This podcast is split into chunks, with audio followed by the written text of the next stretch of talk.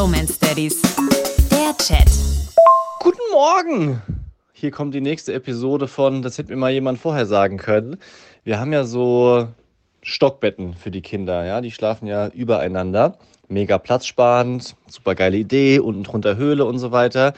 Nur das Problem ist, man kann mit dem oberen Kind jetzt nicht mehr wirklich kuscheln. Also man kann sich nicht daneben setzen, geschweige denn daneben legen. Der Boy liegt oben und braucht halt manchmal nachts uns, ruft dann jemanden und sagt Hand halten oder Rücken streicheln oder so. Und dann steht man da, aus dem Tiefschlaf gerissen, nachts um halb drei, zitternd und frierend, weil man aus seiner kuscheligen Decke rausgequält wurde und die ganze Zeit Kennst du das, wenn die Beine so einsacken wie bei so einem Marathonläufer beim Zieleinlauf? So stand ich da heute Nacht. Oder wie so eine frisch geborene Giraffe. Das, das ist auch nicht so ganz optimal.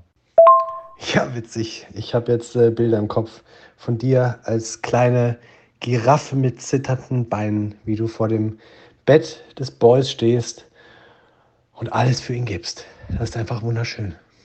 Zu den Stockbetten kann ich wenig sagen. Also wir haben keine Stockbetten, wir haben äh, kleine Gitterbetten. Ich habe letztens unsere Kinder gefragt, ob sie möchten, dass ich die Gitterbetten mal umbaue, also die Gitter weg, sodass sie normale Betten haben. Dann meinten sie, nee, dann können sie sich ja gar nicht mehr an den Gittern festhalten. Logik macht für mich auch Sinn. Dann bauen wir nicht um.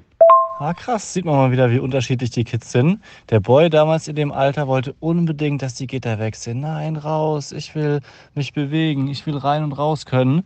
Und bei deinen Jungs ist es äh, ganz anders. Die Bambina, die schläft ja unten in diesem Stockbett und fühlt sich da auch extrem wohl, außer dass sie sich nachts beim Aufstehen manchmal den Kopf anschlägt.